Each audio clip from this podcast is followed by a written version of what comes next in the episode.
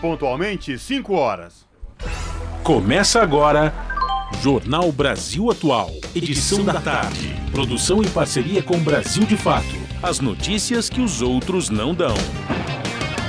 Movimentos populares, política, direitos humanos, economia, mundo do trabalho, cultura e prestação de serviço. Jornal Brasil Atual. Edição da tarde. Olá, hoje é quinta-feira, 13 de abril de 2023. O Jornal Brasil Atual, edição da tarde, começa agora comigo, Cosmo Silva, e com Larissa Bora. E estas são as manchetes de hoje. Com a presença do presidente Lula, Dilma Rousseff toma posse na presidência do Banco dos BRICS. Em cerimônia nesta quinta-feira em Xangai, destaque foi para o viés social e o compromisso da instituição com a proteção ambiental, infraestrutura social e digital. Revista Time inclui Lula na lista das 100 pessoas mais influentes do mundo como líder ambiental. Parceria entre Brasil e China cria centro de cooperação com foco em doenças infecciosas. Caixa Econômica Federal lança linha de crédito para pessoas com deficiência. Ministro dos Direitos Humanos e Cidadania diz que a Cracolândia é resultado de políticas equivocadas. Polícia Rodoviária Federal acha 322 quilos de maconha em caminhão de senador bolsonarista que empregou Jair Renan. E a Prefeitura de São Paulo espreme 53 audiências públicas em 40 dias para aprovação rápida do plano diretor. E relatório de convenção da ONU sobre mudança do clima relata como diversos países implementaram planos de baixo carbono. Participe do Jornal Brasil Atual por meio dos nossos canais. No Facebook, facebook.com.br Rádio Brasil Atual. Ou pelo Instagram, arroba Rádio Brasil Atual. Você participa também pelo Twitter, arroba RA Brasil Atual. Ou pelo WhatsApp, o número é 11 96893 7672.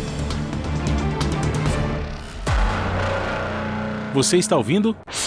Jornal Brasil Atual, edição da tarde. Uma parceria com Brasil de Fato na Rádio Brasil Atual. Tempo e temperatura. A tarde desta quinta-feira, aqui na capital paulista, é de tempo parcialmente nublado, agora 26 graus. Tem previsão de pancadas de chuva agora no finalzinho da tarde, chuva com intensidade fraca moderada em bairros isolados. Essa chuva não se estende para o período da noite. Durante a madrugada, o tempo fica nublado, porém sem chuva, e a temperatura fica na casa dos 19 graus. Em Santo André, São Bernardo do Campo e São Caetano do Sul, a tarde desta quinta-feira também é de tempinho parcialmente nublado, 24 graus neste momento. Na região da BC Paulista, não se descarta a previsão de chuva com intensidade fraca a moderada, agora no final da tarde. Chuva que não se estende para o período da noite. Essa chuva é passageira e localizada. No período da madrugada, a temperatura fica na casa dos 19 graus e não tem previsão de chuva. Tempinho chuvoso em Mogi das Cruzes. Agora os termômetros marcam 23 graus. Olha, essa chuva que cai agora em áreas isoladas é passageira, não se estende para o período da noite na região de Mogi. A madrugada será de tempo nublado, com temperatura na casa dos 18 graus. E em Sorocaba, região do interior de São Paulo, a tarde desta quinta-feira é de tempo abafado e parcialmente nublado. Agora 27 graus. E em Sorocaba tem previsão de chuva no período da noite, chuva com intensidade fraca em áreas localizadas. Essa chuva não se estende para o período da madrugada. E ó, logo mais eu volto para falar como fica o tempo nesta sexta-feira. Na Rádio Brasil Atual, está na hora de dar o serviço.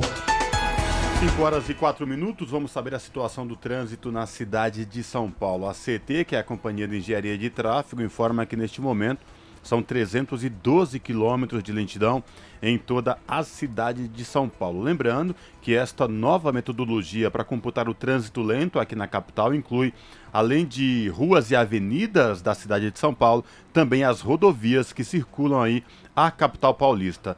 Nesta nova metodologia, as regiões sul, com 94 e Oeste com 92 quilômetros de lentidão, respectivamente, apresentam aí os maiores índices de lentidão na capital paulista. Lembrando que hoje, por conta do rodízio municipal, não podem circular no centro expandido veículos com placas finais 7 e 8. Trânsito aqui na Avenida Paulista segue tranquilo, tanto quem vai no sentido da Consolação como quem vai no sentido do Paraíso. Larissa Bora, e a situação do metrô e trens aqui de São Paulo? Vamos lá, Cosmo. Segundo o site do metrô, agora tá todas as linhas operam em situação normal, tudo tranquilo. Segundo o site da CPTM, mesma coisa, todas as linhas operam em situação normal.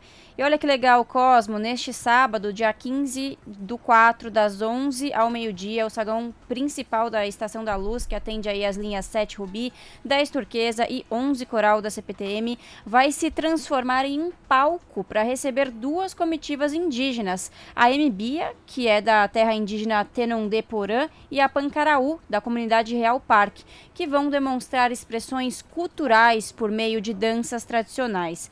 As apresentações, em parceria com o Museu da Língua Portuguesa, vão exibir as danças Xondaro, dos Guarani MBA, e do Toré, dos Pancaraú Comunidade Real Parque. Dentro da programação, a comitiva, a comitiva indígena Pancaraú sairá do prédio da Pinacoteca, no centro da cidade, em direção ao saguão central da Estação da Luz, onde haverá o encontro com a comitiva MBIA, marcando aí a abertura das apresentações. A intervenção artística integra a programação da exposição Nhê e Porã, Memória e Transformação, que está em exibição no Museu da Língua Portuguesa e Escola Panapaná da Pinacoteca. Bom, já que eu dei aí já minha minha agenda cultural antecipada, vamos falar Isso agora. Isso nas linhas, né, dos modais. Quais modais mesmo da capital, Larissa? CPTM, né? Pois é, bem. Trem. Linha da CPTM Cultural, isso, né? Isso mesmo. Então vamos lá, Cocó. Fala pra gente como que, vai, que tá a situação das rodovias nesta quinta-feira.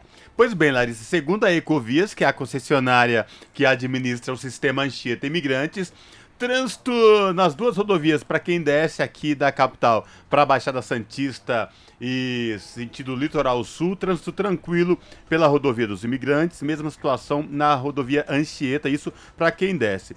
Já quem vem da Baixada Santista para o ABC e capital pela rodovia dos imigrantes vai encontrar o trânsito um pouco lento do quilômetro 51 ao quilômetro 46. Mas aí depois o trânsito flui sem nenhum problema. Na Anchieta, trânsito tranquilo, com boa visibilidade, inclusive no trecho de serra, Larissa. É isso aí, você que está nos ouvindo, quer mandar aí a informação de como está o trânsito na sua região, manda para a gente pelo WhatsApp. O número é o 11 96893 7672.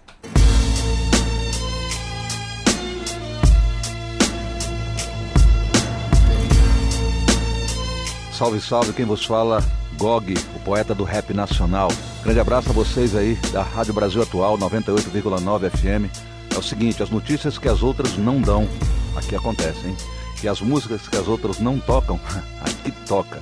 Participe da programação pelo WhatsApp 96893 7672. Rap Nacional é o que há. Valeu. O som no WhatsApp não fica muito bom, né, senhor? Jornal Brasil Atual. Edição da tarde. 5 horas mais 8 minutos. E o presidente Luiz Inácio Lula da Silva, do PT, foi incluído na lista das 100 pessoas mais influentes de 2023 da revista estadunidense Time. A seleção realizada anualmente divulgada nesta quinta-feira destaca o brasileiro na, seleção, na sessão dedicada a líderes mundiais. Lula aparece ao lado dos presidentes dos Estados Unidos, Joe Biden, da Colômbia, Gustavo Petro, e do chanceler alemão Olaf Scholz, entre outros. Compilada desde 2004, a lista aponta personalidades globais de diversos setores, da política cultura, ativismo e tecnologia, que se destacaram de alguma forma ao longo do período de um ano. A revista justifica a escolha pela posição de Lula em defesa da proteção da Amazônia e do meio ambiente. O texto, dedicado ao presidente brasileiro, é assinado por Al Gore, vice-presidente dos Estados unidos nos dois mandados de Bill Clinton, de 1993 a 2001, que o descreve como um climate champion, em tradução livre, um campeão do, campeão do clima, pela liderança na causa ambiental. Essa é a terceira vez que Lula aparece na lista de mais influentes da Time, repetindo o destaque dado durante o primeiro e segundo mandatos presidenciais. Em 2004, foi chamado de porta-voz do mundo em desenvolvimento. Já em 2010, como um autêntico filho da classe trabalhadora latino-americana que buscava guiar o Brasil em direção ao primeiro mundo, conforme descreveu o documentarista Michael Moore. São 5 horas e 10 minutos e o presidente Lula participou da posse da ex-presidenta Dilma Rousseff no Banco dos BRICS em Xangai. Além da posse no banco, Lula também visitou a fábrica da Hawaii. A repórter Luana Karen tem os detalhes. Na manhã desta quinta-feira, o presidente Lula participa da cerimônia de posse da ex-presidenta Dilma Rousseff no comando do Banco do BRICS. Na parte da tarde, Lula visita a fábrica da Huawei, a gigante chinesa da área de telecomunicações. Na sexta-feira, em Pequim, o presidente Lula tem um encontro com o presidente chinês Xi Jinping. Mais de 20 acordos bilaterais serão assinados entre o Brasil e a China. Um deles será para a construção de um satélite, o sexto de uma linha de satélites construídos a partir da parceria entre os dois países. Esse novo modelo tem como diferencial uma tecnologia que permite o monitoramento de biomas como a floresta amazônica, mesmo em dias nublados. Outro acordo será para a implantação da certificação digital para o trâmite de produtos entre Brasil e China, o que deve tornar o processo mais confiável e rápido e também eliminar uma burocracia para o exportador brasileiro. Uma outra novidade é o acordo para o uso do real e do yuan, a moeda chinesa, nas relações comerciais entre os dois países, eliminando a dependência do dólar. De Xangai, na China, Luana Karen. São 5 horas e 11 minutos. A gente agora há pouco estava ouvindo a reportagem da Agência Brasil falando aí da posse da ex-presidenta Dilma Rousseff no Banco dos BRICS como presidenta e teve a presença do presidente Lula e sua comitiva lá em Xangai. Lembrando esta viagem do presidente Lula que começou nesta semana para visitar o seu maior parceiro comercial, que é a China. E para repercutir o dia de hoje da agenda e as agendas do presidente Lula na China, a gente conversa agora com Paulo Donizete, que é editor do portal da é, Rede Brasil Atual, redebrasilatual.com.br. Paulo Donizete, tudo bem? Prazer te receber aqui no Revista Brasil. Não, Revista Brasil TV. Olha eu falando Revista Brasil TVT, confundindo da gravação do programa no Jornal da Rádio Brasil Atual, edição da tarde. Seja bem-vindo. Oi, Corvo, boa tarde. Isso que dá ser polivalente, viu? Ficar trocando o nome das, das parceiras aí, hein? É verdade, é verdade. Pois bem, então vamos deixar tudo claro. A participação do Paulo Donizete, que é o editor do portal da Rede Brasil Atual, Rede Brasil Atual, redebrasilatual.com.br, aqui no jornal da Rádio Brasil Atual. Paulo Donizete, vamos falar da atividade hoje da comitiva do presidente Lula na China. Hoje ele presenciou a posse da ex-presidenta Dilma Rousseff, que assume a presidência dos BRICS, né? Se encontrou com um empresário chinês de tecnologia. Queria te ouvir sobre o dia de hoje da comitiva presidencial à China, Paulo Donizete. Oi, Cosme. Boa tarde para você, para o pessoal aí da produção, para todo mundo que acompanha a gente. Um dia bastante importante, né, para esse processo de reinserção do Brasil no cenário internacional que vem, vem ocorrendo desde o início do governo, né? Então, de importante por dois motivos. Uma intervenção muito contundente né, do, do presidente Lula a respeito da relação, não só da relação bilateral que Brasil e China podem desenvolver, aprimorar, já que a China já é o maior parceiro comercial do país, mas também é, em relação ao que podem provocar é, no comércio mundial como um todo. Né? O, o presidente Lula citou ah, muitas questões, ela, deve ter muito cidadão é, muitas pessoas pouco instruídas ou, ou pouco informadas, e nem, nem sendo muito bem informado, muita gente não sabe né, explicar por que, que o dólar é a moeda que permeia todo o comércio internacional. É, fazendo que quando você vai comprar um produto, até quando você vai comprar um produto é, da Argentina, ou do Chile, por exemplo, você vai comprar um vinho chileno, ele você primeiro faz o câmbio para o dólar, depois o câmbio para o peso, para depois você saber quanto você vai pagar. É assim que você mede também a sua balança comercial, se você importou mais, se você exportou mais. Né? Então, o Lula é, atribuiu ao BRICS, ao bloco do Brasil, Rússia, Índia, China e África do Sul, é, um, um, um potencial de criar uma moeda do bloco, assim como já foi discutido aqui, criar uma moeda comum do Mercosul.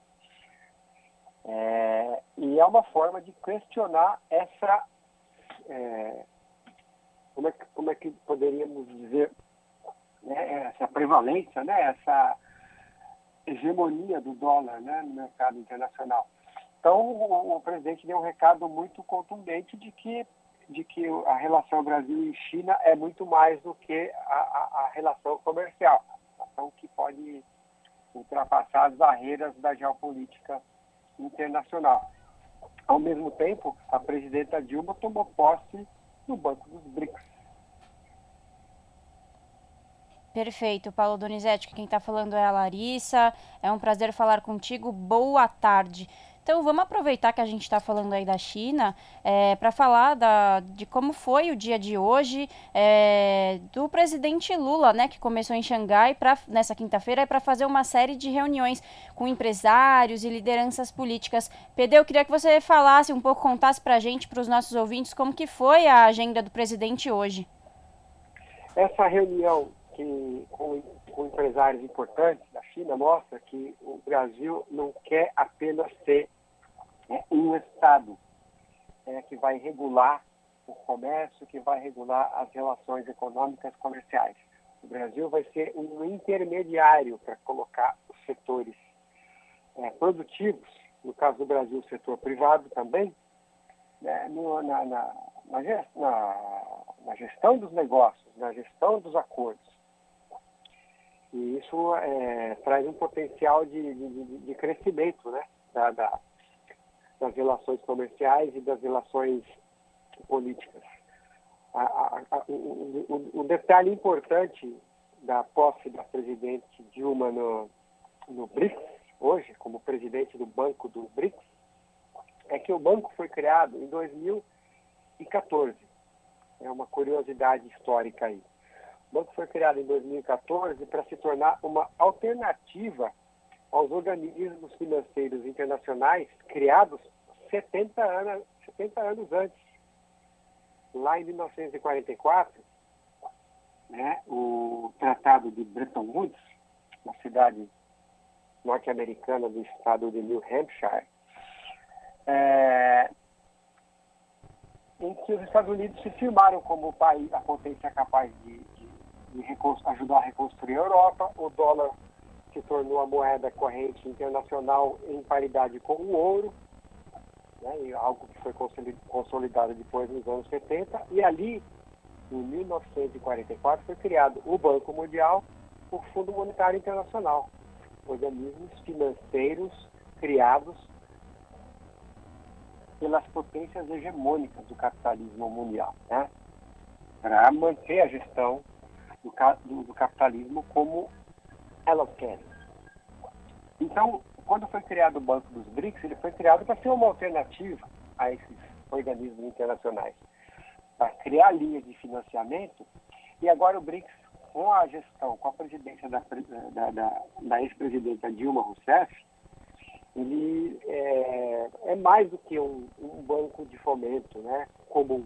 Né? Não é só ajudar os países do bloco a, a, a produzirem obras, a financiarem obras de infraestrutura. É um banco que vai ajudar no financiamento do conhecimento. É um banco que pode ajudar na ampliação do acesso dos países periféricos à ciência, à tecnologia, à infraestrutura social. escola, educação, saúde. Então, é um movimento muito importante, porque quem vai conduzir essa linha de atuação do banco, do BRICS, vai ser a presidenta que participava, que liderava o Brasil quando esse banco foi criado né, e que foi é, deposta por meio de um impeachment sem, sem crime, né, um golpe, em 2016, depois de promover algumas medidas ousadas na, na, na linha de tentar a geopolítica internacional quando é, é, cria uma, uma, legislação que direciona óleo do petróleo, do pré-sal, para a saúde, para a educação, quando baixou a taxa de juros básica da economia brasileira ao seu menor patamar real né, da história. É, então é, foi, uma, foi uma gestão desafiadora que justamente uma das causas de ela se tornar alvo tanto da elite política nacional quanto da elite política internacional. Então é muito significativo que ela assuma o comando do Banco do BRICS, justamente nesse dia, com a presença do presidente Lula, no país que é a segunda maior economia do mundo e um bloco que tem não só duas das maiores economias do mundo, como também duas das maiores potências militares do mundo. É, muita expectativa agora para a reunião do presidente Lula com o presidente Xi Jinping, para a gente ver de que modo eles podem tratar dos acordos de negociações, das negociações em busca da paz na guerra da Ucrânia. Perfeito. Paulo Donizete, obrigado por falar com os nossos ouvintes aqui no Jornal da Rádio Brasil Atual. Se cuide. Espero falar contigo em uma próxima oportunidade, viu? Abraço. Um abração, Cosmo. Um abração, Larissa. Bom trabalho aí para vocês. Boa tarde ao pessoal que nos ouve.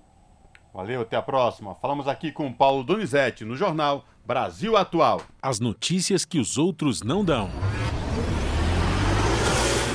Jornal Brasil Atual. Edição da tarde. Uma parceria com Brasil de Fato.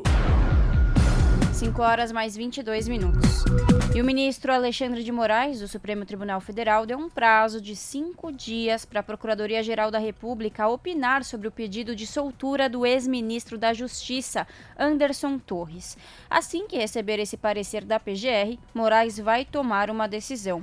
Na última segunda-feira, dia 10, os advogados de Torres alegaram que ele não oferece risco às investigações e, por isso, pediram que a prisão fosse substituída por medidas cautelares. Segundo a defesa, o ex-ministro não vê as filhas desde a sua prisão preventiva. Entrou em um estado de tristeza profunda, chora constantemente, mal se alimenta e já perdeu 12 quilos. O ex-secretário está preso desde 14 de janeiro por causa das investigações sobre os atos golpistas. Na época, ele comandava a Secretaria de Segurança do Distrito Federal. O inquérito no Supremo Tribunal Federal apura a suposta omissão na contenção desses atos. São 5 horas e 23 minutos e um caminhão da família do senador bolsonarista Jorge Seife Júnior, do PL de Santa Catarina, foi apreendido com 322 quilos de maconha em Mato Grosso do Sul durante a operação conjunta da Polícia Rodoviária Federal e das polícias militar e civil do estado. De acordo com informações divulgadas na terça-feira pelo portal UOL, o veículo foi abordado em ronda de rotina na BR 487, na região de Naviraí, que fica na fronteira com o Paraguai. O motorista do caminhão afirmou aos policiais que levava pescados para o estado, mas não soube dar detalhes sobre a carga toda.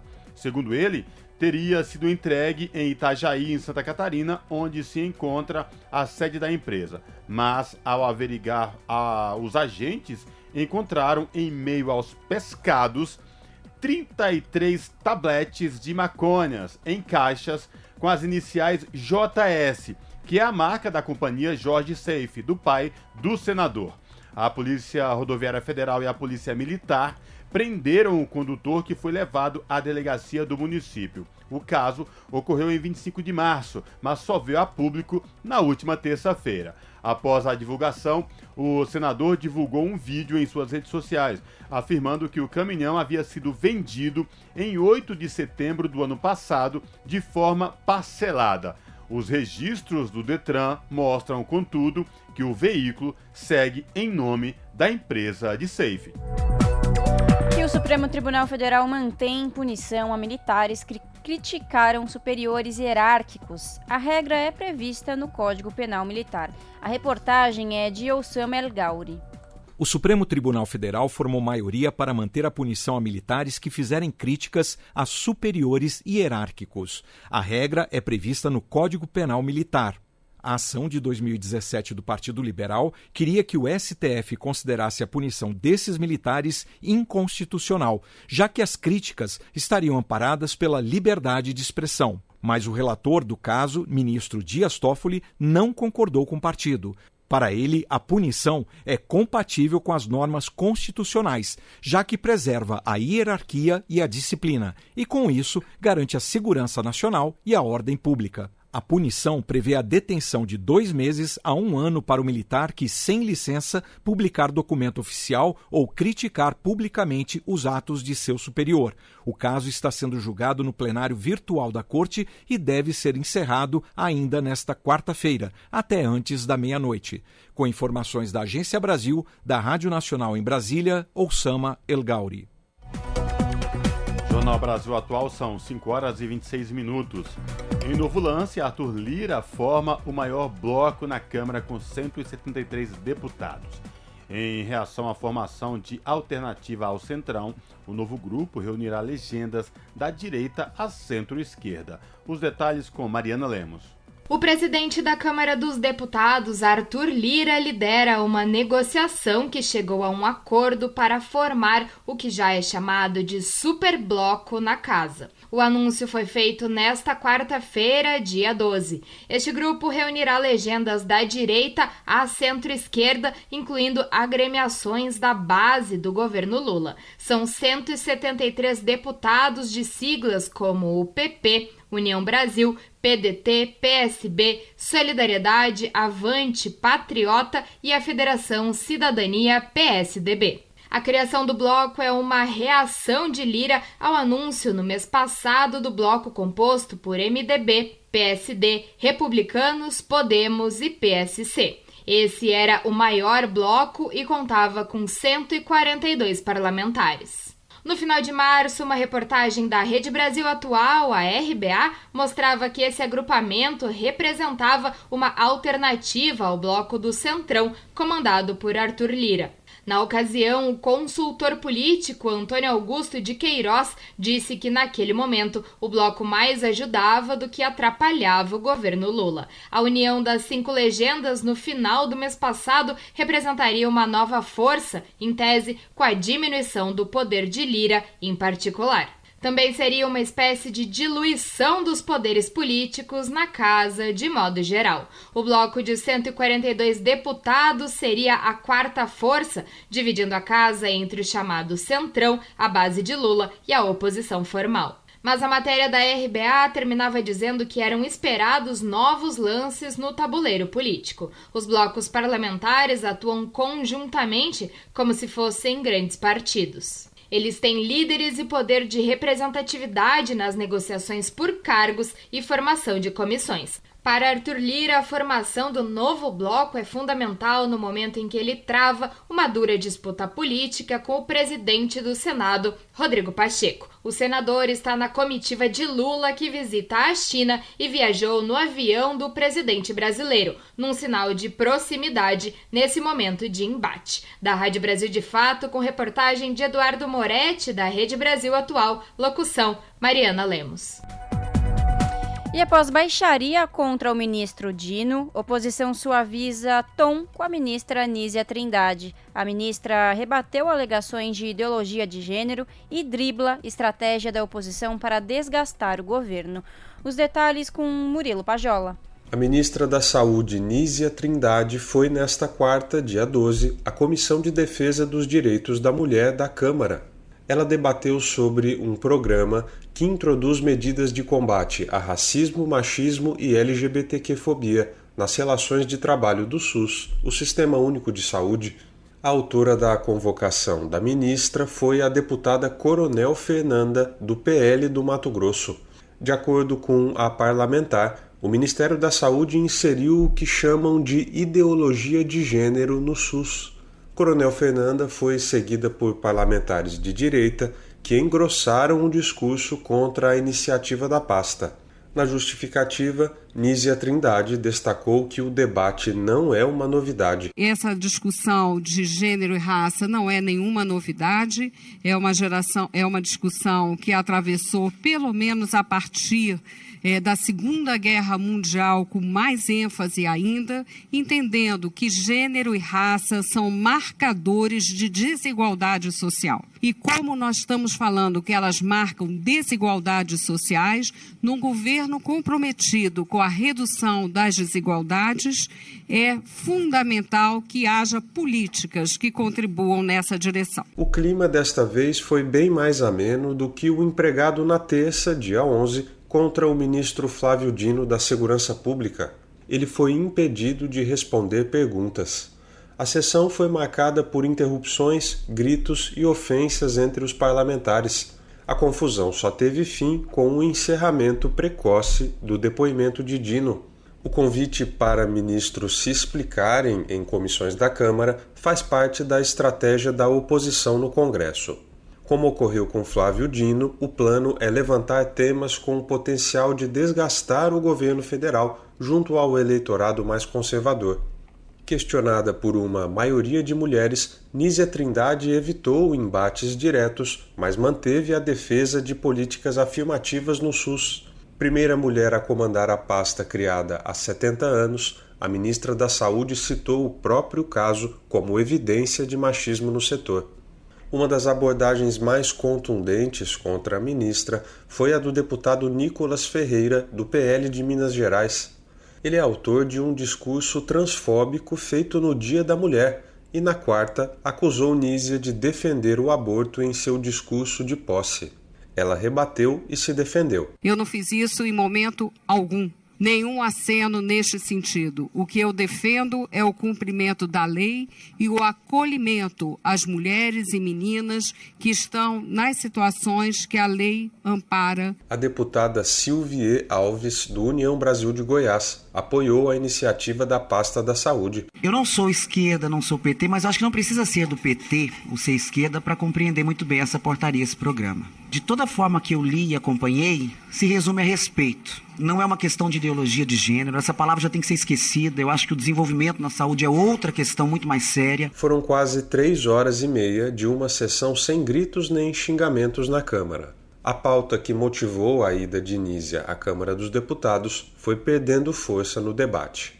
De Lábrea, no Amazonas, da Rádio Brasil de Fato, Murilo Pajola. São 5 horas e 32 minutos, Jornal Brasil Atual, edição da tarde. Conversa agora com Leonardo Quadros, que é diretor-presidente da APSEF São Paulo, Associação de Pessoal da Caixa Econômica Federal. Leonardo Quadros, prazer te receber aqui no Jornal da Rádio Brasil Atual, edição da tarde. Seja bem-vindo, boa tarde. Boa tarde, prazer é meu. Leonardo, vamos falar da, da APSEF para os nossos telespectadores aqui e ouvintes da Rádio Brasil Atual. Quando a gente fala assim, a APSEF, Associação de Pessoal da Caixa Econômica Federal, do que, que de fato a gente está falando, Leonardo, para deixar nossos ouvintes aqui antenados sobre o que significa a entidade que você é diretor-presidente? Bom, a APSEF São Paulo é a entidade da Caixa mais antiga. Né? Ela foi fundada em 1907 é, e existe até hoje. E ao longo desse, desse tempo, ela é, buscou fazer a representação dos trabalhadores do Caixa. É, inclusive, no período em que eles não eram é, reconhecidos como bancários, e acabou participando da luta para que eles pudessem ser reconhecidos como bancários, pudessem passar a ter a jornada de seis horas, como os trabalhadores, os demais trabalhadores da categoria, né? É, e também atua é, na promoção do lazer, cultura, esporte e também é, com um braço de responsabilidade social chamado Cidadã, né, atuando é, nas comunidades próximas é, dos espaços coletivos que ela tem, é, apoiando as famílias das regiões. E, Leonardo, a gente também é, sabe que a, a PSEF também está com um processo eleitoral, próximo dia 18 de abril, tem eleição para a diretoria executiva e conselho deliberativo da entidade, né? Quem participa, como que é o processo eleitoral de vocês? Sim, a gente é, tem processo eleitoral que vai acontecer é, no dia 18 de abril, né? É, participam todos os associados efetivos da PSEF, que são é, os empregados da ativa e aposentados da Caixa, que têm se associado até dia 25 de fevereiro deste ano. É, e a eleição vai ser feita online, né? Então, na página da PSEF, o associado efetivo vai encontrar o link para participar das eleições entre as 8 da manhã e as 21 horas. Né? É, e a eleição, como é, você disse, né, é para a escolha da diretoria executiva e do conselho deliberativo. A gente tem duas chapas inscritas e eu sou candidato a reeleição, né? o nosso estatuto permite uma reeleição, e a nossa chapa é a chapa 1, nossa luta, né? E a nossa linha de atuação né, é sempre, uh, sempre visa atuar em conjunto com as demais entidades representativas dos bancários, né, especialmente os sindicatos, que a gente acredita que atuando é, sozinho as entidades acabam tendo muito menos força, né? Então, atuando em conjunto, a gente tem muito mais condições de representar bem os, os bancários, né? E de fazer as lutas que a gente precisa, especialmente a luta em defesa da Caixa 100% pública, que, em que pese a mudança de governo, né, mas a gente ainda tem um legado muito, muito perverso do governo Bolsonaro. Né, ele praticou durante os últimos quatro anos um processo de fatiamento da Caixa e a gente vai precisar é, fazer a luta junto com os sindicatos para, é, dentro do Congresso Nacional e das outras esferas que forem necessárias, lutar para reverter esse processo de fatiamento e preservar a Caixa enquanto empresa 100% pública. Perfeito, Leonardo. Boa tarde, que quem fala é a Larissa. Muito prazer em falar contigo.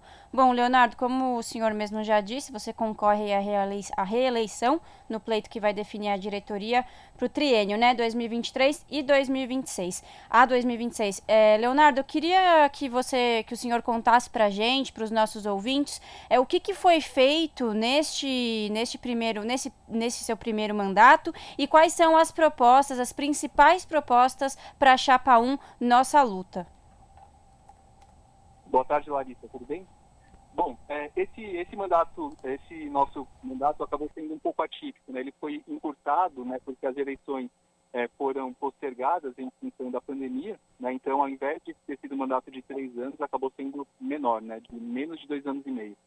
E nesse tempo o que a gente fez foi fazer a luta em conjunto com é, os sindicatos, com as associações, para defender a Caixa enquanto empresa 100% pública. Né? O processo de fatiamento pelo qual a Caixa passou previa que as empresas que foram criadas na Caixa teriam seu capital aberto em bolsa. Eram cinco empresas que é, o governo pretendia privatizar, que é, foram criadas a partir da Caixa, e eles não tiveram é, pleno sucesso nesse processo. Né? Eles acabaram abrindo capital apenas da Caixa Seguradora.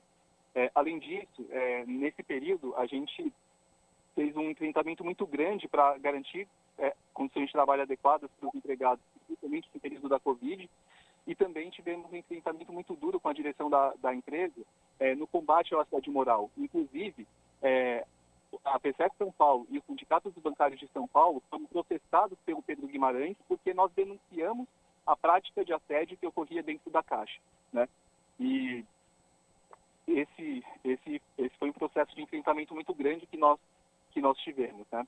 É, agora, né, como eu disse, nossa, as nossas principais propostas é, são é, de buscar a redução completa desse processo de, de fatiamento da Caixa, né, é, com a incorporação dessas empresas que foram é, cindidas a partir do banco, né, é, claro, isso sempre em conjunto com as demais entidades representativas dos, dos empregados, é, lutar né, para é, o, o, fim do assédio, é, que é a nossa meta, ser alcançado dentro das unidades, é, lutar por melhor condições de trabalho, é, reverter medidas que foram tomadas pelo governo anterior para é, avançar nos nossos direitos enquanto trabalhadores, né, especialmente com relação ao nosso plano de saúde e ao nosso plano de previdência.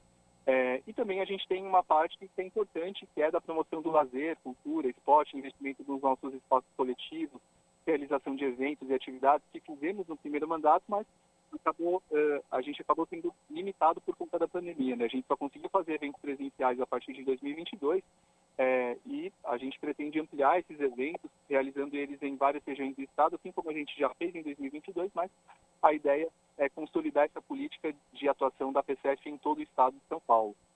É, e também, é, para nós é muito importante o, o, foco da sustentabilidade, da responsabilidade é, socioambiental. Né? Então, a PCF atua junto com é, ONGs ou CIPs, né, entidades, entidades do, do terceiro setor, é, para é, ter uma atuação positiva nas comunidades, né, que, é, como eu disse, são próximas de alguns espaços que a gente tem, como o Clube da Hospital, né, é, e é, isso pensando sempre é, no bem-estar do nosso associado, que para nós é o que, é o que mais importa. E, Leonardo, você também falou dessa dessa importante parceria com o Sindicato dos Bancários de São Paulo, Osasco e região, e aí trouxe o exemplo das denúncias contra assédio na Caixa Econômica Federal. Lembrando que a Associação do Pessoal da Caixa, da Econômica Federal, também trabalha junto, no caso vocês aí da Chapa 1, com, com o Sindicato dos Bancários, em parceria, o Sindicato dos Bancários de São Paulo, uma das maiores instituições eh, sindicais do Brasil, que agora também no mês de abril tem seu processo eleitoral e completa 100 anos de existência. Fala um pouco da importância dessa parceria de trabalhar em conjunto nos mesmos horizontes e objetivos, Leonardo. Para nós essa parceria é fundamental. Né? O empregado da Caixa, ele se tornou bancário a partir de 1986 e essa, e essa luta para que a gente pudesse se tornar bancário é, contou com a participação decisiva do Sindicato Bancário de São Paulo da região. Se não fosse a atuação do sindicato, que à época era presidido pelo é, saudoso Luiz Muxiquem, a gente hoje não teria a condição que a gente tem de ser bancário, de ter direito à, à convenção coletiva de trabalho, de ter direito à PLR, enfim, todos os direitos que a categoria bancária conquistou com muita luta ao longo do tempo.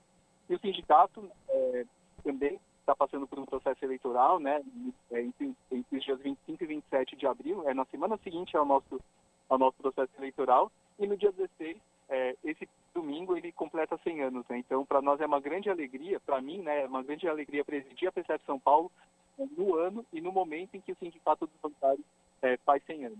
É uma, é uma alegria enorme, uma honra é, ter essa parceria aqui é, sem, sem é, exagero. É, foi o que garantiu que a gente pudesse atravessar os anos do governo Bolsonaro, é, preservando os nossos principais direitos e preservando a Caixa enquanto empresa pública. Né? Se não fosse a atuação firme do sindicato, é, sindicato, contrato, é, que souberam é, trabalhar em conjunto com as outras entidades nessa, nessa nossa luta, é, a gente é, certamente estaria num patamar bem pior hoje, né? um patamar bem mais complicado. Então, o sindicato é o nosso grande parceiro e a gente espera manter e ampliar essa nossa parceria Leonardo, continua me ouvindo? Alô, Leonardo? Leonardo? Bom, infelizmente a gente perdeu o contato com o Leonardo Quadro, que é diretor-presidente da PSEF São Paulo, que é a Associação de Pessoal da Caixa Econômica Federal. O Leonardo estava falando aí de todo o processo, o processo eleitoral da PSEF que acontece agora no próximo dia 18 de abril, e também falando da importância dessa parceria trabalho conjunto com o Sindicato dos Bancários de São Paulo, Osasco e região. A gente perdeu o contato, infelizmente é, não, não, retomamos, enfim, mas fica aqui o nosso agradecimento ao Leonardo Quadros, que é o diretor-presidente da APSEF, Associação de Pessoal da Caixa Econômica Federal, que tenta aí a reeleição no próximo dia 18 de abril. Esse é o Jornal Brasil Atual, edição da tarde. Uma parceria com Brasil de Fato. 5 horas mais 43 minutos. Cracolândia é resultado de políticas equivocadas, disse Silvio Almeida, que defende nova abordagem. Ministro dos Direitos Humanos e Cidadania citou na Câmara exemplos internacionais para lidar com o problema de São Paulo. Os detalhes com Inara Chagas. O ministro dos Direitos Humanos e da Cidadania, Silvio Almeida, afirmou que a atual situação da chamada Cracolândia é efeito de políticas públicas equivocadas. A declaração foi dada nesta quarta, dia 12, em audiência na Comissão de Segurança Pública e Combate ao Crime Organizado da Câmara dos Deputados. Para ele, apesar do insucesso, muitos seguem defendendo as mesmas políticas e causando o espalhamento dos usuários de drogas no centro de São Paulo. A Cracolândia, nós sabemos que se espalhou, né? Mas a Cracolândia ficava no lugar de São Paulo. A Cracolândia acabou de se espalhada, né? E, é, e esse é o resultado de políticas que algumas pessoas defendem, né? A política de derrubar, por exemplo, hotéis, casas na cabeça das pessoas. Isso resultou, né? Essas ações ostensivas de violência que não levavam em consideração as questões de saúde pública resultaram não na resolução do problema, no espalhamento do problema. O ministro foi convidado para falar sobre a ação de sua pasta para garantir os direitos dos golpistas presos por envolvimento nos atos do dia 8 de janeiro. Silvio Almeida também foi chamado para explicar sua posição sobre a descriminalização das drogas. Em entrevista à BBC Brasil, ele havia dito ser a favor da descriminalização. Na Câmara, o ministro reafirmou sua posição mas pontuou que ela é pessoal. Não há nenhuma diretriz do governo do presidente Luiz Inácio Lula da Silva, do PT, neste sentido. Almeida afirmou, contudo, que é preciso uma nova abordagem sobre a questão das drogas. Sobre a Cracolândia, o ministro disse que, no exterior, situações semelhantes só foram resolvidas com repressão e ações de saúde pública combinadas. Ele citou os casos de Holanda, Alemanha e Portugal. Isso foi resolvido com uma mistura inteligente de políticas repressivas contra o tráfico, mas ao mesmo tempo também cuidando dos usuários das questões relacionadas à saúde pública. Almeida também disse que endurecer a repressão sem considerar a saúde dos usuários já se demonstrou ineficaz. Então é uma falácia dizer que nós estamos como estamos por conta de políticas que não são mais duras, porque é só a dureza que tem imperado. Né? É só a criminalização que tem imperado. E nós estamos aqui. Almeida foi à Câmara ser ouvido na Comissão de Segurança Pública um dia depois do ministro da Justiça, Flávio Dino, do PSB, comparecer à mesma comissão. Dino deixou o local após parlamentares se interromperem aos gritos e trocarem ofensas. O fato foi lembrado pelo presidente da comissão, deputado Sanderson, do PL do Rio Grande do Sul. Ele pediu ordem aos colegas para que a audiência com Almeida transcorresse normalmente. Apesar do pedido, houve provocações entre parlamentares aliados do governo e de oposição. O deputado delegado Paulo Bilinski, do PL de São Paulo, chegou a questionar Almeida sobre uma suposta relação do PT com uma facção criminosa. O ministro afirmou que o questionamento não passava de uma desfaçatez fora de propósito. Na audiência, Almeida lembrou que o governo tem acompanhado a situação dos golpistas presos por meio da ouvidoria do Ministério dos Direitos Humanos. Disse também que o governo está investindo no mecanismo nacional de prevenção e combate à tortura para coibir eventuais abusos contra qualquer preso. Nas palavras de Almeida, segurança pública e direitos humanos não são contraditórios. Disse ainda ser a favor do combate implacável, nos termos da lei, ao crime organizado e também aos atos contra a democracia e aos golpes de Estado.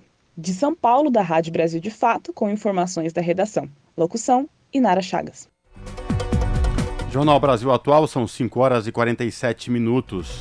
O governo vai publicar medida provisória para retomar obras paralisadas.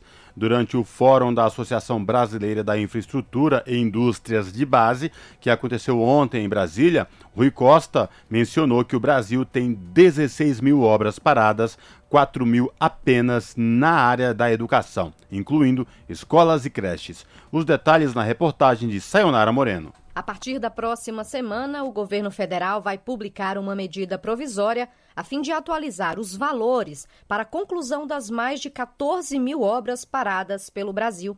A informação é do ministro-chefe da Casa Civil, Rui Costa. Que a lei não permitia uma escola de 8 milhões, se há 6, 7 anos, quando ela foi iniciada, custava 4, não é possível ficar insistindo que o prefeito vai arrumar recurso para concluir essa obra, porque não vai ou a gente atualiza o valor, ou essa creche, essa escola não será concluída, esse hospital não será concluído. Portanto, nós vamos mudar o marco legal para prever a atualização dos valores dessas obras e queremos, na sua grande maioria, vê-las concluídas ainda este ano. Durante o Fórum da Associação Brasileira da Infraestrutura e Indústrias de Base, nesta quarta-feira em Brasília, Rui Costa mencionou que o Brasil tem 16 mil obras paradas, 4 mil apenas na área de educação, incluindo escolas e creches. Ainda nesta quarta, o ministro da Educação, Camilo Santana, disse na Comissão de Educação da Câmara dos Deputados que a MP já está pronta e prevê a garantia de recursos.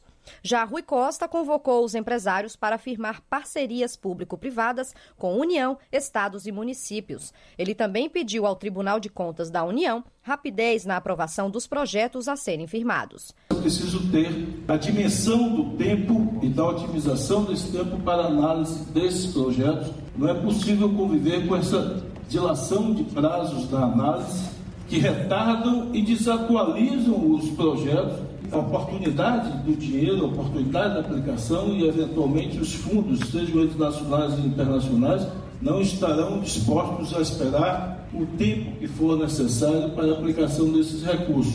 Rui Costa voltou a mencionar que até o fim de maio o governo vai lançar o programa de investimentos, o chamado Novo PAC. De acordo com ele, metade das prefeituras brasileiras já listaram as obras paradas no aplicativo Mãos à Obra do governo federal.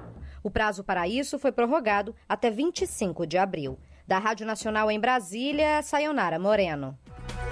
Plano diretor de São Paulo, prefeitura espreme 53 audiências públicas em 40 dias para aprovação rápida. A participação popular está prejudicada, lamenta a oposição que acionou o Ministério Público para que o órgão fiscalizasse o processo. Mais detalhes com Douglas Matos. Após a base do governo do prefeito de São Paulo, Ricardo Nunes, do MDB, conseguir aprovar na Câmara um calendário que prevê 53 audiências públicas para debater o plano diretor estratégico, encaixotadas em apenas 40 dias, a bancada do PSOL acionou a Promotoria de Justiça de Habitação e Urbanismo do Ministério Público Estadual, pedindo que o órgão fiscalize o processo. Para a oposição, a pressa pode estar alinhada com o desejo do mercado imobiliário. No documento, a bancada do PSOL explica, abre aspas, não há dúvidas que é impossível que haja um debate construtivo em um processo tão acelerado e encurtado. Inclusive, o calendário não está finalizado, mas a análise do que já foi disponibilizado revela que há quase a mesma quantidade de audiências públicas e dias úteis. Fecha aspas. De acordo com o calendário que foi definido na Comissão de Política Urbana e Meio Ambiente, as audiências públicas que já começaram devem seguir até 23 de maio, quando o plano diretor estratégico será votado em primeiro turno. Na semana seguinte, dia 30 de maio, está prevista a votação em segundo turno. Das 53 audiências públicas, 23 vão ocorrer na Comissão de Política Urbana e Meio Ambiente. Outras 30 serão distribuídas nas comissões de Saúde, Transporte, Educação, Orçamento e Finanças. Parte importante na discussão do plano diretor, as audiências públicas em bairros com participação da população local serão escassas neste ano. Apenas sete encontros devem acontecer fora da Câmara. Cinco das audiências públicas conflitam com o horário das reuniões da Comissão de Política Urbana e Meio Ambiente, local onde o plano diretor estratégico elaborado pela Prefeitura tem sido debatido. A administração municipal tentou avançar com a revisão do plano diretor em 2021, quando a pandemia ainda impunha restrições para a participação popular no processo de debate do projeto.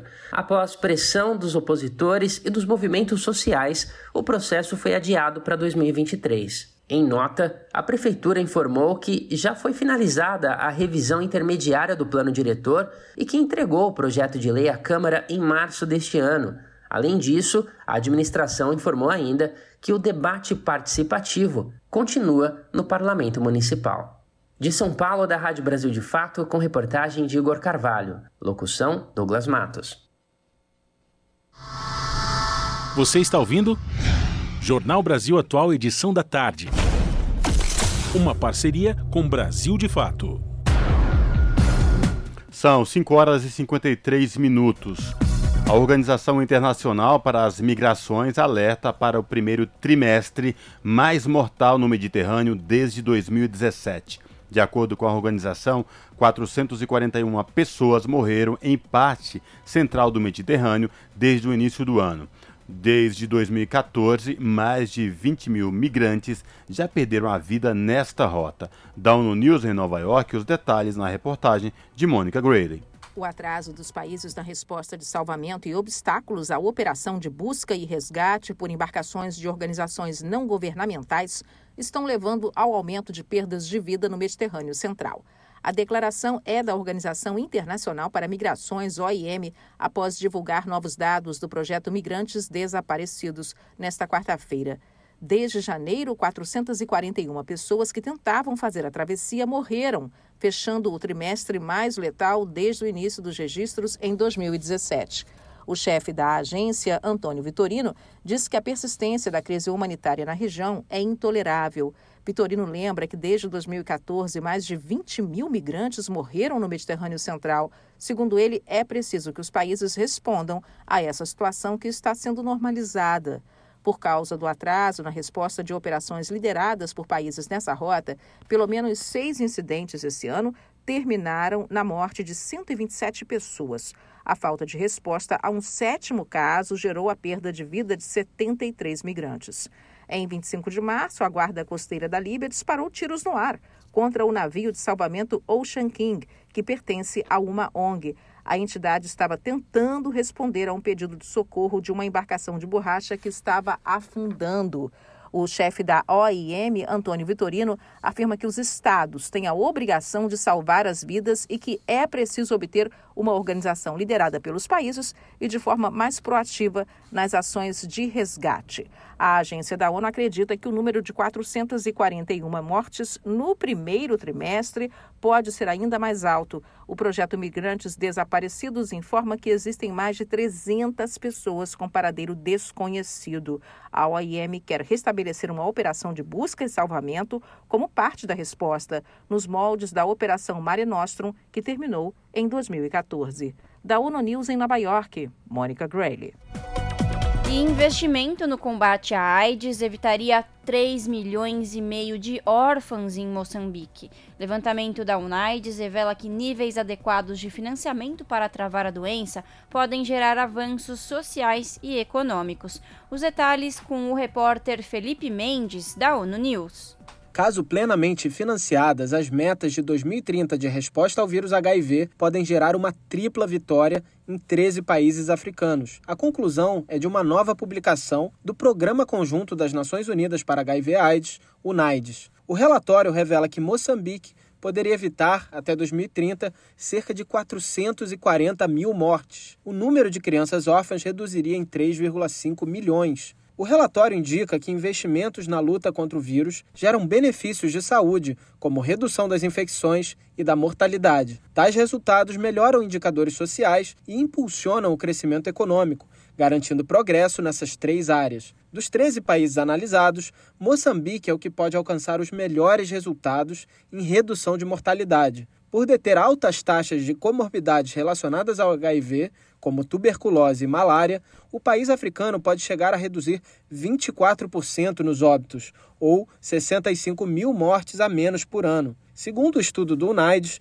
outro ganho significativo seria a redução em 29% da quantidade de crianças órfãs no país. Os dados apontam que investir para acabar com a epidemia também melhoraria os resultados educacionais, especialmente para mulheres e meninas, e ajudaria a reduzir as desigualdades de gênero. A diminuição no número de infecções nos países analisados pode variar entre 40% e 90%. Em Moçambique, a redução da incidência pode chegar a 70%.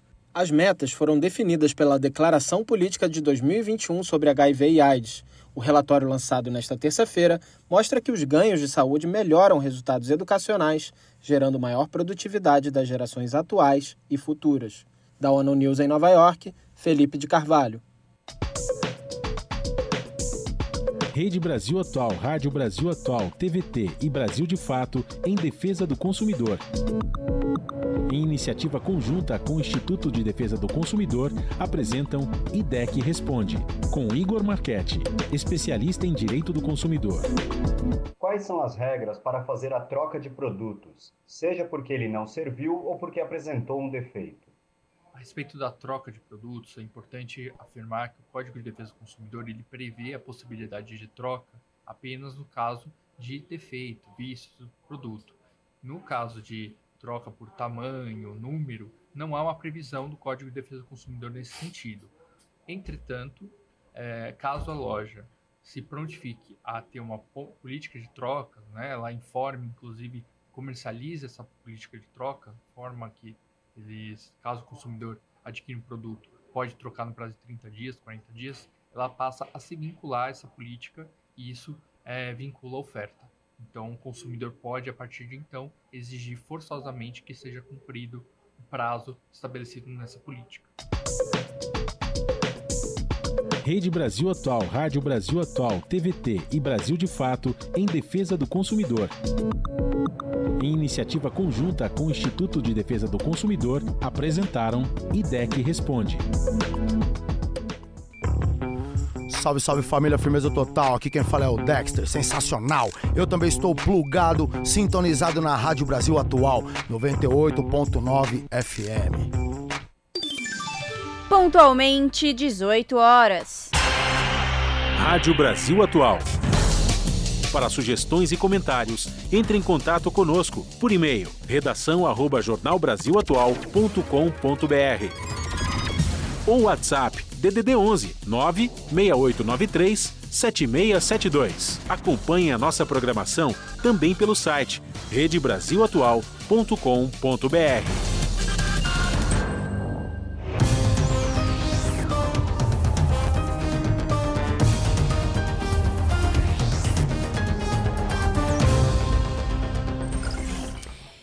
chegou o momento de fazer conexão com a redação do seu jornal para saber quais são os destaques da edição desta quinta-feira. Vale lembrar que o seu jornal começa logo mais às 19 horas na TVT, canal digital 44.1 ou pelo canal do YouTube, youtube.com/redtvt. No comando dela, a apresentadora Ana Flávia Quitério. Boa noite, Flavinha. Quais são os destaques desta quinta? Olá, Lares e Cosmo, uma excelente noite de quinta-feira a vocês e a todos os ouvintes da Rádio Brasil Atual. Quinta-feira essa que, modéstia à parte, está bonita, céu colorido ainda, está né, finalizando aí a tarde para começar o período realmente da noite. Ainda não está escuro, está um calorzinho agradável, sem previsão de chuva por hora, embora em alguns locais tem aí caído uma garoinha bem de leve, né? Bom até para refrescar, porque fez um calor aí de mais de 29 para 30 graus nesta quinta. Então, tirando esse momento, né, previsão aqui do tempo, eu vou e sigo com os destaques da edição de hoje aqui do seu jornal. Bom, uma pesquisa realizada pela Unicamp, ela revelou que a população negra foi a mais afetada por crises no mercado de trabalho nos últimos anos. A pesquisa ela avaliou dados de 2012 a 2021 com trabalhadores a partir de 16 anos de idade de áreas urbanas do país. E olha só, Dado alarmante ainda, essa pesquisa ela revela ainda que a quantidade de pessoas que desistiram de procurar emprego atingiu o pico no terceiro trimestre de 2020. Foram mais de 4 milhões de trabalhadores negros, o equivalente aí a 72% que tinham perdido as esperanças de trabalhar.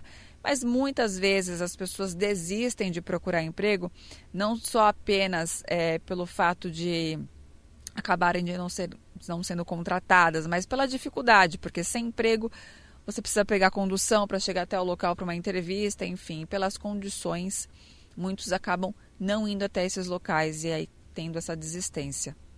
Bom, e na quarta reportagem da série do seu jornal sobre os 100 dias do governo Lula, vamos acompanhar o que mudou no combate às desigualdades no Brasil. O país passou por diversos retrocessos na área durante o governo Bolsonaro Vimos também o retorno do país para o mapa da fome e o aumento da pobreza. E mesmo já aprovando o retorno de projetos sociais importantes para a população mais pobre, né? Os desafios aí desse governo para tirar o Brasil da miséria ainda são muito grandes, são muitos desafios e a gente torce para que tudo dê certo e a gente consiga tirar o Brasil desse rastro, né? Infelizmente aí para o mapa da fome, seguindo para a extrema pobreza em alguns locais. E para encerrar, Ambientalistas alertam para as ameaças da medida provisória que ataca a lei da Mata Atlântica e altera o Código Florestal, permitindo mais desmatamento e impunidade. O texto final foi aprovado no final de março pela Câmara dos Deputados e aguarda apreciação do Senado Federal. Para quem não sabe, e é bom ficar atento, a medida provisória 1150 ou 1150 ela foi encaminhada pelo governo Bolsonaro em dezembro do ano passado e recentemente foi aprovada pela Câmara dos Deputados. A proposta adia mais uma vez o prazo para adesão de produtores rurais ao programa de regularização ambiental para recuperar áreas desmatadas. Na prática, a medida ela enfraquece muito a legislação ambiental.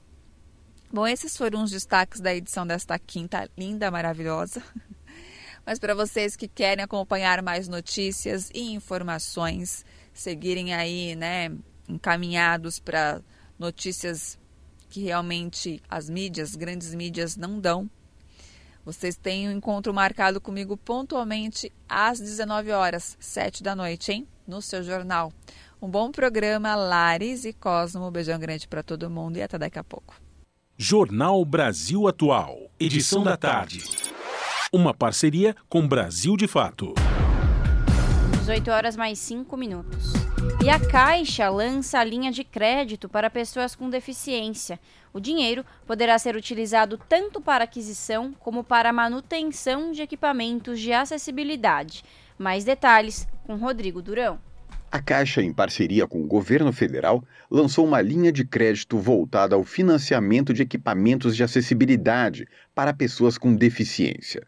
O chamado crédito PCD vai financiar desde serviços de adaptação de veículos e imóveis até a aquisição de cadeiras de rodas e aparelhos, por exemplo. Elevadores domiciliares, próteses, óculos com lentes filtrantes, entre outros produtos de tecnologia assistiva, também estão incluídos na lista. É importante ressaltar que o dinheiro pode ser usado tanto para compra como para manutenção de equipamentos de acessibilidade. Para ter acesso à linha de crédito PCD, a pessoa deve ser cliente Caixa Econômica Federal. A contratação pode ser feita por meio do WhatsApp da Caixa ou então de forma presencial em alguma das agências do banco. O número do WhatsApp é o 0800 104 0104. Repetindo, 0800 104 0104. Assim que o financiamento for aprovado, o dinheiro cai na conta do cliente caixa e as prestações são debitadas da conta corrente. Como o financiamento possui subsídios do governo federal, por meio do Ministério dos Direitos Humanos e da Cidadania, as taxas de juros são mais baixas que as do mercado. Para quem recebe até cinco salários mínimos, por exemplo, a taxa é de 6% ao ano. De São Paulo, da Rádio Brasil de Fato, com reportagem de Mariana Lemos, Rodrigo Durão. Quem é a ex-jogadora de vôlei que chicoteou o motoboy e mordeu perna de uma entregadora no Rio? Em seu histórico, além de carreira iniciada no esporte em 1982, Sandra tem outras diversas passagens pela Polícia do Rio de Janeiro. Os detalhes com Douglas Matos. Um vídeo que circula nas redes sociais e no noticiário desde o último domingo, dia 9, mostra uma cena impactante. Uma mulher branca avança contra um homem negro utilizando a coleira do seu cachorro como chicote. O homem, identificado como o motoboy Max Ângelo dos Santos, corre e tenta se esquivar, mas as costas dele ficam marcadas pelos golpes. As imagens que remetem à punição praticada por meio de açoite no período em que pessoas eram escravizadas no país foram registradas no nobre bairro do Leblon, na zona sul do Rio de Janeiro. A mulher que pratica a violência é a ex-atleta, professora de vôlei de praia e nutricionista Sandra Matias Correia de Sá, de 53 anos.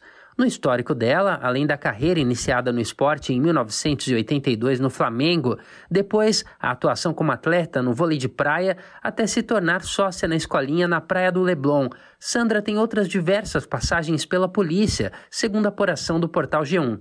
Em 2007, ela foi acusada de lesão corporal. Em 2012, outra passagem com denúncia por injúria e ameaça. Em 2021, foi denunciada por furto de energia na praia onde tem a escola de vôlei. Sandra ainda responde a um inquérito na Polícia Federal por fraude em licitação. A agressão contra Max não é a primeira praticada por ela contra trabalhadores. No mesmo domingo em que atacou o motoboy, ela também cuspiu na direção de um grupo de motoboys. Ainda discutiu com a entregadora Viviane Maria de Souza, a agrediu e mordeu a sua perna também intimidou uma funcionária dentro da loja que serve de base da plataforma de pedidos onde os dois trabalham.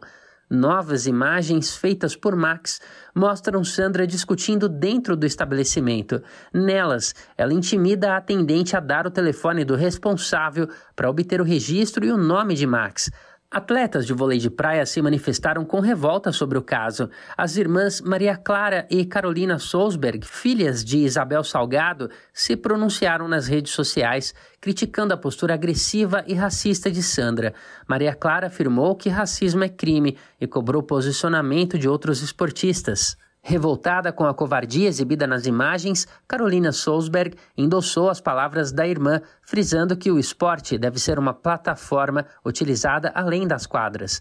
A Comissão de Ética do Conselho Regional de Nutrição abriu um processo administrativo contra Sandra Matias. Já a Prefeitura do Rio suspendeu o funcionamento da escolinha de vôlei da qual Sandra é sócia. Da Rádio Brasil de Fato, com informações da redação no Rio de Janeiro. Locução: Douglas Matos. Você está ouvindo?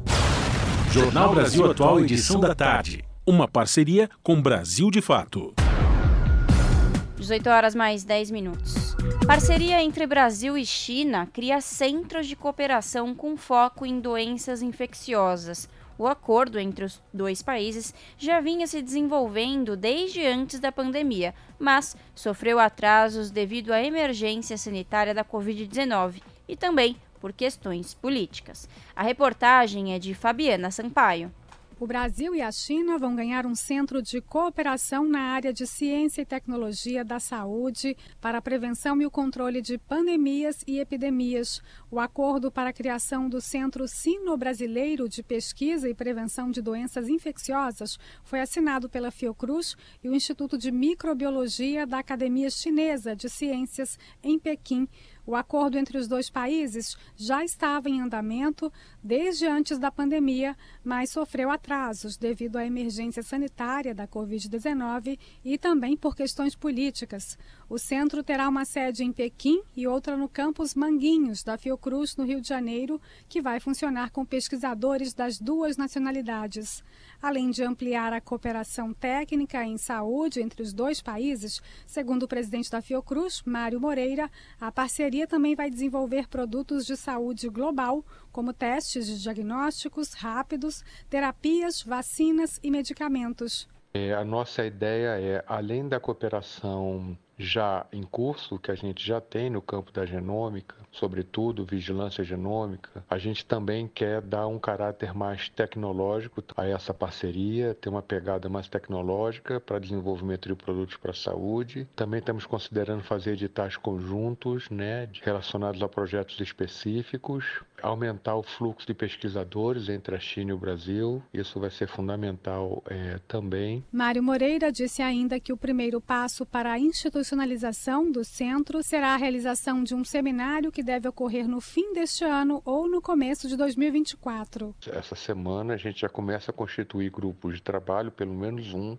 para que a gente possa já trabalhar nesse seminário, que para mim é o ponto de destaque para que a gente possa, eu diria, dar uma maior institucionalidade a essa relação já em curso e também envolver mais unidades da Fiocruz, fundamental, para que a gente identifique pontos de conexão, é, potenciais contratos, acordos, aí é, numa dimensão mais elevada, tecnológica, de inovação e, sobretudo, industrial. Entre as doenças infecciosas que devem ser estudadas estão a Covid-19, a febre amarela, além de influenza, chikungunya, zika, dengue, oropulse e tuberculose. Da Rádio Nacional no Rio de Janeiro, Fabiana Sampaio. São 18 horas mais 13 minutos. E MST anuncia a 26ª Jornada Nacional de Lutas em Defesa da Reforma Agrária. Lideranças cobram agilidade do governo na troca de dirigentes locais de superintendências do INCRA ligados a Bolsonaro. Os detalhes com Douglas Matos. O MST, Movimento dos Trabalhadores Rurais Sem Terra, anunciou nesta terça a Jornada Nacional de Lutas em Defesa da Reforma Agrária, que chega à edição de número 26 neste ano. O evento terá atividades concentradas entre a próxima segunda-feira, dia 17, e o dia 20 deste mês de abril. O período se insere dentro do que a imprensa tradicional convencionou chamar de Abril Vermelho, em referência ao período em que o MST mais realiza atividades públicas relacionadas à pauta agrária. Séries Radish, da direção nacional do MST, destaca a relação da jornada de lutas com a memória do conhecido Massacre de Eldorado dos Carajás, que aconteceu em 17 de abril de 1996. O crime ocorreu quando uma forte ação repressiva da Polícia Militar do Pará atacou participantes de uma marcha de trabalhadores sem terra e matou 21 deles, deixando ainda outras 69 pessoas feridas. Séries lembra que a chacina se projetou para a história como um dos crimes mais bárbaros já ocorridos contra camponeses no mundo e virou memória no calendário, com o 17 de abril se tornando um marco da luta do sem terra. Com também esse caráter de denúncia, a gente reafirma, portanto, essa jornada agora em 2023, é, é, reforçando né, o nosso lema para esse ano é contra a fome e a escravidão, por terra, democracia e meio ambiente. Essas são palavras bastante é, importantes, né, tem um conteúdo, carregam em si um conteúdo bastante importante para nós, porque ao falar em reforma agrária, a gente está falando, é claro, em democracia, mas a gente está falando também em um projeto de sociedade que necessita de transformações mais profundas, que obviamente passam pela luta pela reforma agrária. A jornada deve incluir atividades como marchas, assembleias e outros atos políticos por diferentes estados do país, podendo resultar também em algumas ocupações de terra em locais específicos, segundo indicou o MST. João Paulo Rodrigues, dirigente do movimento, frisou que o período não é exatamente uma jornada de ocupações. Por que, que, é importante dizer isso? Porque jornada de ocupação de terra, quando o MST organiza, é quando tem 60, 80, 200 ocupações, como nós já fizemos. Veja vocês, nós temos aproximadamente 600 acampamentos. Nós poderia, esses 600, fazer ocupação de terra, e não há isso. O que vai acontecer é alguma ocupação de terra para denunciar latifúndios improdutivos, e tem centenas nesse país, mas o MST eventualmente possa fazer isso João Paulo Rodrigues acrescentou que o MST também deve fazer denúncias sobre a ocorrência de exploração de trabalho análogo à escravidão em determinadas áreas pelo país. O movimento tem ampliado a cobrança sobre o governo Lula para que a gestão troque o comando de superintendências estaduais do INCRA, onde indicados do governo Bolsonaro ainda dominam o órgão. Adversário histórico da luta popular por reforma agrária, o ex-presidente potencializou nos últimos anos a campanha criminalizatória contra o MST, tradicionalmente orquestrada por políticos alinhados à direita, especialmente à extrema-direita. Por conta do conflito ideológico entre os dois segmentos, o MST entende que a presença de dirigentes bolsonaristas no INCRA dificulta o retorno da reforma agrária. Em coletiva à imprensa, nesta terça em Brasília, para apresentar a jornada de lutas, as lideranças do movimento destacaram uma série de pautas que hoje estão no roteiro da entidade. Entre elas, a defesa do governo Lula e o combate à política de juros adotada pelo presidente do Banco Central, Roberto Campos Neto. Também segue no escopo de atuação do MST a pressão para que o governo assente as famílias que estão na fila da reforma agrária desde a gestão de Dilma Rousseff. A busca por uma política de crédito voltada à agricultura familiar também está entre as prioridades da agenda do MST. Da Rádio Brasil de Fato, com reportagem de Cristiane Sampaio em Brasília. Locução: Douglas Matos. E a comissão especial para debater as políticas públicas sobre hidrogênio verde foi instalada na, na quarta-feira. Durante dois anos, o grupo deverá debater e avaliar políticas públicas sobre a tecnologia de geração de energia limpa. Reportagem de Bianca Mingotti. A comissão especial para debater políticas públicas sobre hidrogênio verde foi criada em 14 de março deste ano pelo presidente do Senado, Rodrigo Pacheco com o objetivo de fomentar o hidrogênio verde como fonte de geração de energia limpa no Brasil. O grupo é formado por seis senadores e será presidido por Cid Gomes, do PDT do Ceará, e terá como relator Otto Alencar, do PSD da Bahia. Durante dois anos, a comissão irá debater e avaliar políticas públicas sobre o assunto. Os senadores destacaram o potencial brasileiro para a produção e a exportação da tecnologia do hidrogênio verde. Cid Gomes destacou que estudos já demonstram que o Brasil pode fazer o hidrogênio verde mais barato do mundo por conta da sua localização. Inclusive, o estado do Ceará foi mencionado na reunião como pioneiro na iniciativa, pois foi responsável por produzir a primeira molécula de hidrogênio verde do país. Cid Gomes ressaltou ainda a necessidade da criação de um marco legal sobre a tecnologia para trazer segurança para potenciais investidores. Ele destaca a importância para o meio ambiente do debate sobre hidrogênio verde no legislativo brasileiro. Esse modelo de negócio e seus resultados motivam e justificam a manutenção de um debate no Congresso Nacional que relacione o modo modos de desenvolvimento do Brasil com as preocupações globais, não apenas quanto ao acesso a fontes ou vetores de energia, como também com relação às mudanças climáticas e seus impactos nocivos para o equilíbrio ambiental do planeta. Já Mônica Saraiva, diretora do hidrogênio verde no Brasil, disse que o país pode gerar muitos empregos com a nova tecnologia, já que a produção do hidrogênio verde envolve diversos setores industriais, de transporte e de energia. Para mim, a formação dessa comissão é um marco do hidrogênio no Brasil. Eu trabalho há 25 anos no setor do hidrogênio. O Brasil ele, ele tem um papel muito importante, inclusive a nível global, na produção, no uso local e na exportação do hidrogênio verde. E ele pode sim se tornar um ator ativo, inclusive agregando valor no setor global do hidrogênio. A comissão analisou o plano de trabalho e os parlamentares sugeriram alterações ao documento, que deverá ser aprovado na próxima reunião do grupo, prevista para o dia 19 de abril. Sob a supervisão de Maurício Desante, da Rádio Senado, Bianca Mingotti. Rádio Brasil Atual, edição da tarde, são 18 horas mais 20 minutos. E a ONU apresenta casos de sucesso sobre transição energética justa Relatório da Convenção das Nações Unidas sobre Mudança do Clima relata como diversos países implementaram planos de baixo carbono.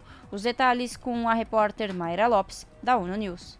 Mudar para uma economia de baixo carbono pode criar empregos e oportunidades, mas deve ocorrer de forma econômica e socialmente justa. Essa é a conclusão de um novo estudo do relatório da Convenção das Nações Unidas sobre Mudança do Clima. O diretor de mitigação da ONU para mudanças climáticas, James Grabert, explica que para incluir todos, os países precisam de políticas de transição e diversificação econômica abrangentes, inclusivas e baseadas no diálogo social. Para ele, essas políticas devem ser integradas aos planos nacionais de ação climática, bem como a programas nacionais de adaptação para evitar o agravamento da desigualdade.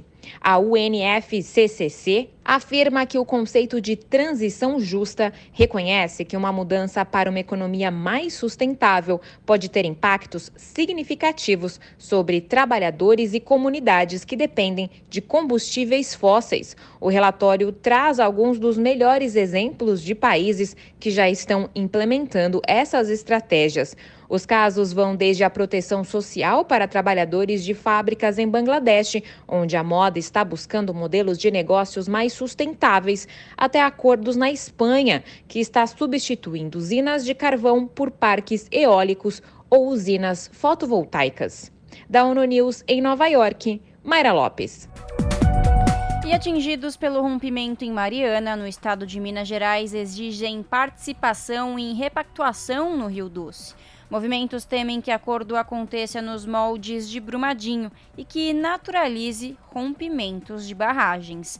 A reportagem é de Amélia Gomes. Está em debate um acordo de reparação para o crime socioambiental de responsabilidade das mineradoras Vale, Samarco e BHP Billiton, ocorrido em 2015 na bacia do Rio Doce. A negociação corre em sigilo judicial e é protagonizada pelo Conselho Nacional de Justiça. Além do órgão, o governo de Minas Gerais, do Espírito Santo e outras entidades como o Ministério Público Federal, a Defensoria Pública Federal e seus representantes estaduais também participam dos debates. As instituições têm classificado o acordo como a maior negociação jurídica do mundo sobre reparação ambiental. No entanto, apesar do CNJ afirmar que a participação dos atingidos está sendo garantida pelas instituições públicas, as vítimas discordam. Simone Silva, moradora de Barra Longa, explica que recentemente estas mesmas instituições assinaram um acordo de indenização dos imóveis danificados pelo crime em condições e valores rejeitados pelas famílias. O Ministério Público fez uma audiência, Ministério Público e Defensoria, e é, acordou um acordo que tira o direito dos atingidos. Por exemplo, no, no, valor que a Defensoria e o Ministério Público acordou com os atingidos de Barra Longa. Tem moradias o valor da indenização é 12 mil, é 8 mil. Tem casa que está lá o valor de zero, zero, quer dizer, a pessoa não vai receber nem um centavo. Além de participação efetiva, os atingidos também alertam para que o novo acordo sobre o Rio Doce não naturalize os rompimentos de barragem e a impunidade do crime, como aconteceu na repactuação de Brumadinho. É o que afirma Marta de Freitas, coordenadora nacional do MAN, o Movimento pela Soberania Popular na Mineração. O acordo de Brumadinho, ele naturaliza o crime. Quando a gente analisa que todos os recursos envolvidos foram para os órgãos públicos, para as instituições públicas, foram recursos para equipar melhor a defesa civil, a medicina legal e outros órgãos. Não sou contra, pelo contrário, eu acho que merece e deve ter o que há de melhor para poder assistir às vítimas. Mas ele não traz nenhuma, nenhuma cláusula de promoção, de prevenção, de proteção à saúde da população e do meio ambiente. Ele não faz, ele não traz nenhum item para evitar novos acidentes. Não foi gasto um único tostão para evitar novos acidentes. Outra preocupação do movimento é a amortização que as empresas pretendem fazer sobre os gastos já empenhados na reparação do crime. Marta critica a falta de transparência da Fundação Renova, entidade criada pelas mineradoras para gerenciar a reparação na execução dos recursos. Em novembro de 2022, data que marcou o aniversário de sete anos do crime, apenas 78 imóveis das 350 casas previstas para o reassentamento das famílias desabrigadas pela lama foram entregues. Uma auditoria independente né, da Renova, das contas da Renova. Nós não podemos descontar desse, da repactuação aquilo que a Renova não gastou com os atingidos, com a repactuação do meio ambiente. E mesmo aquilo que ela gastou tem que ser pente fino. Uma auditoria independente, séria, com participação é, do movimento social, com representantes dos atingidos.